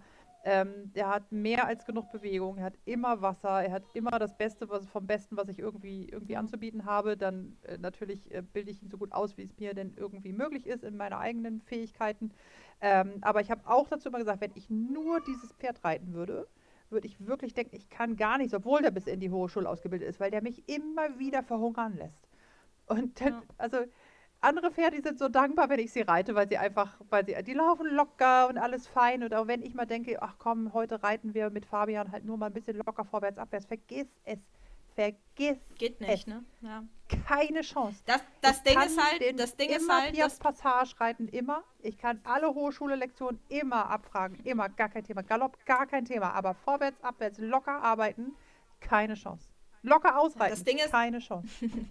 das Ding ist halt, wenn man sich fragt, was könnte man für so ein Pferd denn noch optimieren, ist es halt schwierig, wenn man nicht weiß, welche Variante der gegebenenfalls hat. Ne? Genau. Weil zum Beispiel, genau, die, was, was P2 braucht, diese immens erhöhte Proteinzugabe, das würde man mhm. bei einem gesunden Pferd einfach nicht machen. Das wäre für ein ja, gesundes genau. Pferd schädlich. Genau. Ne? Also sich ja. da durchzuprobieren, dieses Try and Error, ja. was man tatsächlich als ja. betroffener Besitzer ja macht, das kann, mhm. ne, das machst du halt nicht, wenn du es nicht weißt, weil du gegebenenfalls damit genau. natürlich auch einfach Schaden anrichtest. Schaden Na klar, das, auch, auch andere, ne, wenn du, wenn du welche hast, die das, die so viel Vitamin E brauchen, das ist, kann ja. auch giftig werden, wenn du das zu oder Magnesium oder so Magnesium. Natürlich und die werden ja auch bescheuert davon, ne? Also na klar, das geht genau, gar nicht. Also, von, von zu viel, von zu viel Vitamin E, genau. ja, werden die ja auch einfach also dann gehen die wirklich in die Luft Gaga. teilweise. Genau. Ne?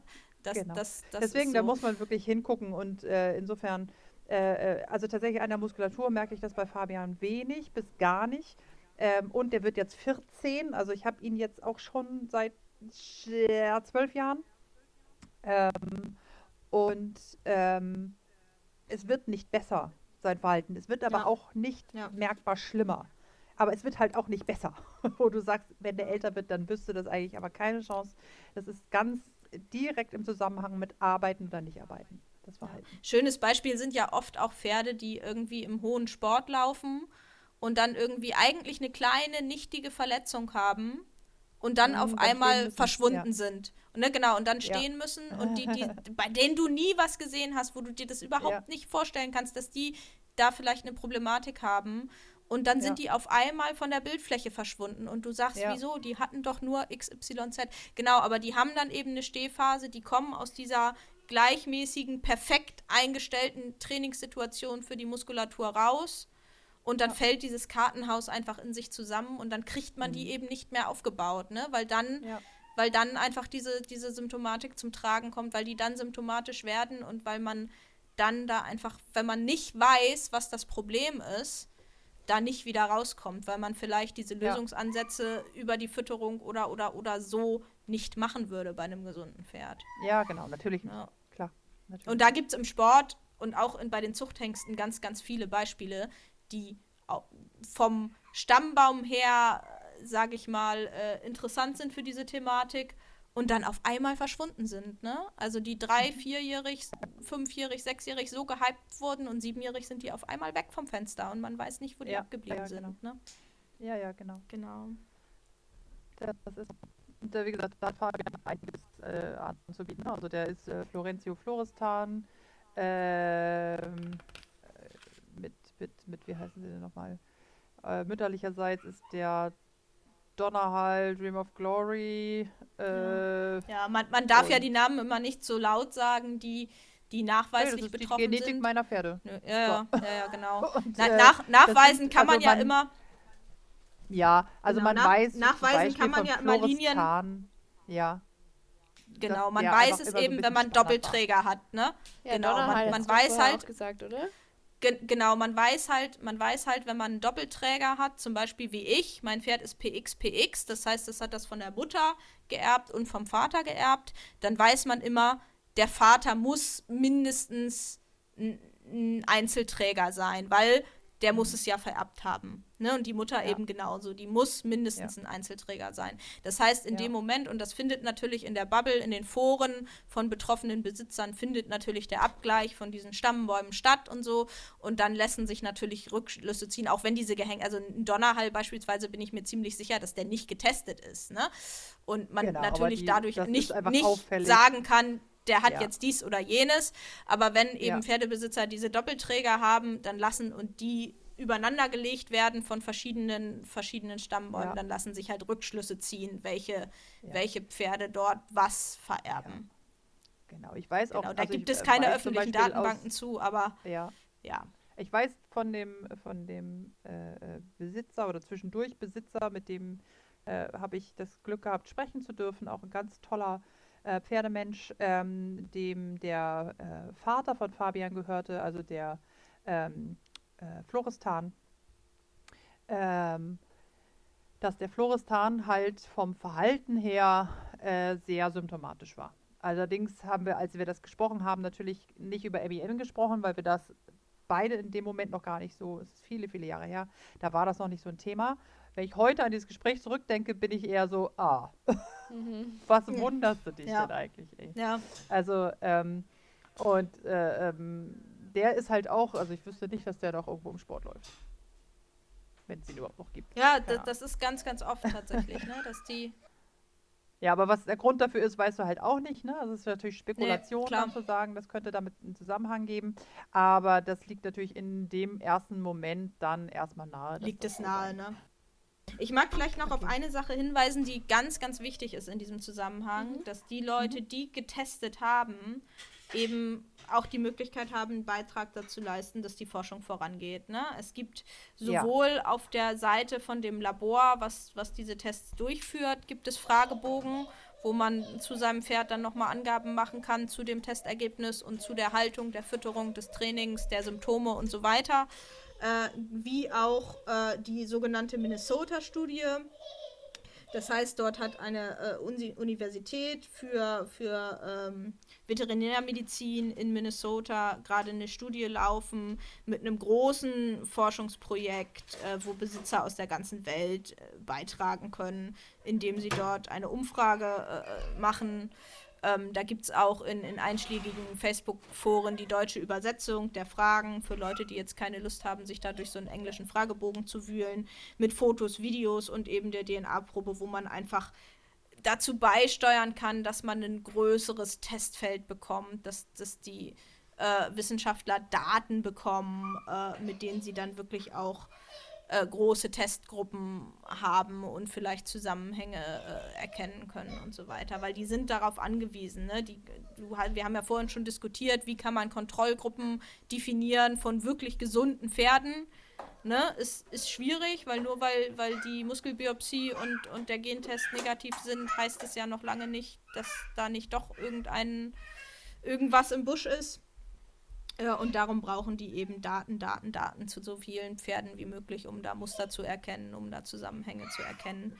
Und da ist jeder Pferdebesitzer auch von gesunden Pferden äh, aufgerufen, diese Fragebogen auszufüllen, diese Dinge auszufüllen, um da eben dazu beizutragen, dass die Forschung vorankommt. Ja, voll guter Tipp. Ja, voll gut. Also mega interessantes Thema. Ich habe auch wieder sehr viel dazu gelernt. Vielen Dank, dass du da warst. Ja, danke, Anna. War toll, hat richtig Spaß gemacht. Vielen Dank, dass ihr mich eingeladen habt, weil das ist echt ein, ja, ein Herzensthema von mir. Ähm, weil uns das halt wahnsinnig vorangebracht hat, auch emotional. Ne? Also selbst wenn uns das reiterlich jetzt nicht die Lösung gebracht hat, äh, dafür, dass ich sagen kann, ich habe ein voll einsatzbares Reinpferd, weil habe ich nicht. Aber es hat uns emotional halt total weitergebracht, äh, dass ich weiß, ich bin kein Vollhorst, der nicht ja, in der Lage ist. Das ist der Fehler äh, in, der, in der Matrix, ja. Ja, Dieses, ja. ja, und, und was, ich meine auch von Trainern, die ich mir gesucht habe. Ich glaube, wie gesagt, wie ich ja. vorhin schon sagte, Ilka war der siebte Trainer, den ich irgendwie länger als nur ein paar Stunden hatte. Und gab halt welche, die haben angefangen bei Adam und Eva, als ich gesagt habe, ich kann den nicht antraben, ne? Die, ja, die haben mich halt für den letzten Anfänger gehalten. Und dann gab es natürlich die, die gesagt haben, okay, das ist ein disziplinarisches Problem, das lösen wir jetzt mal das anders. Ist aus als Trainer auch nicht ne? einfach, äh, dahin zu gehen und dieses Pferd zu sehen und zu denken, Alter, du blöder, blöder Kerl, reiß dich jetzt mal zusammen. Das habe ich auch zwischendurch gedacht, ne? aber da ich nun wirklich ja. äh, äh, äh die Problematik einfach bisschen mir bekannt sensibilisiert war da, ne? ja. genau da sensibler drauf bin und sowieso grundsätzlich ich bin wirklich kein Wattebäuschenwerfer, was Pferde angeht, aber die werden bei mir auch nicht einfach stumpf verprügelt, nur weil sie gerade mal was nicht machen, sondern da suchen wir die Ursache und das ist einfach ganz klar gewesen irgendwann, ähm, dass Der das hat ein Problem, die Ursache ja. ist. Ne? Genau, so und dann ja. mit dieser Problematik konnten wir ja auch ganz anders an dir dann arbeiten. Wir hatten ja auch einfach Angstproblematiken, die wir dann in den Griff kriegen mussten und so, äh, was ja. ja. auch gut funktioniert hat und ähm, ja, aber dann ja, weil, weil man aber eben sagen, es reicht dann einfach auch mal ein Freizeitpferd zu haben und auszureiten. Fertig aus. So. Ja, Vorwärts ist auch okay. Genau.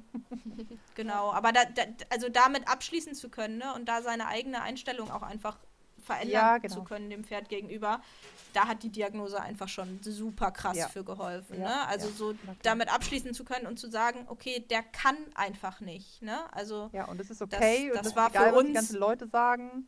Also was hast du da Genau, auch für und das ihn war für uns Ne? Das ist super das ist toll. wichtig. Das war für uns super wichtig und ich bin so froh, dass ich mir jetzt auch ganz gezielt ein Umfeld gesucht habe, die diese Problematik kannte Mhm. und äh, wo das okay ist. Und, ja. Ne, genau, und wo es einfach okay ist. Also Mhm. wo nicht nur die Haltung passt, sondern wo eben, also ich habe zwei Jahre lang nach einem Stall gesucht letztendlich, ne? Und wo, wo Ja. eben das einfach okay ist für uns, ne? Mhm.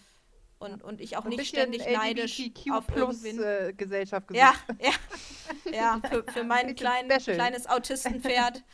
Ja, für mein kleines Autistenpferd und mich. Äh, aber ja, ne, das ist halt auch was, was man sich, glaube ich, was man jedem mitgeben muss. Ne? Nur weil die Bedingungen zu sind. Also der Klassiker ist ja, ich kann keine Heuanalyse machen, weil wir haben immer andere Chargen und so. Und ja, aber Ja, vielleicht ja, schaust du mal, halt- ob du aus jeder Charge vielleicht mal ein bisschen was sammeln kannst und eine Mischprobe nimmst oder so. Ne? Also es gibt immer Lösungen und die Lösung ist vielleicht auch mal, sich, sich ein anderes Umfeld zu suchen. Ja. So. Und wenn man zu all dem nicht bereit ist, auch vielleicht bereit dazu zu sein, das Pferd abzugeben. Ne? Genau, auch das, ja. Ja, auch das. Auch das war natürlich immer wieder Thema bei mir, ne? Ja. Die Haben Überlegung. wir auch viel drüber gesprochen. Ja, ja, dann Ja. schließen wir jetzt die Folge ab mit einem richtigen Downer. Yay. oh, komm, nein, das Na, ist kein Downer. Das ist ich ein hab ihn ja nicht abgegeben. Pro-Pferd geht nicht down. Ja. Außerdem hat sie ihn nicht abgegeben, genau. Genau, das Anna und ich hoffe auch natürlich, dass wir mit der Folge irgendwie dazu beitragen konnten, dass das Thema einfach noch ein bisschen weiter verbreitet wird, Ja, ohne genau. irgendwelche komischen Mythen und Vorurteile. Und wenn wir damit Ja, zu einem Pferd oder alles darauf haben, zu schieben, ne? Ja. Genau. Ja. Ja, Genau, wicht, Ja, wichtig genau. ist natürlich auch, dass man nicht alles damit entschuldigen und erklären kann. ja, absolut. Okay, dann sind wir raus für dieses Mal. Vielen Dank fürs Zuhören. Vielen Dank an dich, Annalena, und bis nächstes Vielen Mal. Dank an euch und gerne, bis bald. ja, bis dann. Ciao. Tschüss. Das war's mit der heutigen Folge. Danke fürs Zuhören. Wenn euch der Podcast gefällt, dann lasst gerne ein Abo oder eine positive Bewertung da. Besucht uns auf Instagram auf klassisch reiten Ilka stehen oder charakterstark unterstrich. Wenn ihr den Podcast finanziell unterstützen wollt, dann freuen wir uns über eine Spende auf Ilkas GoFundMe Page. Den Link dazu findet ihr in der Folgenbeschreibung. Bis zum nächsten Mal.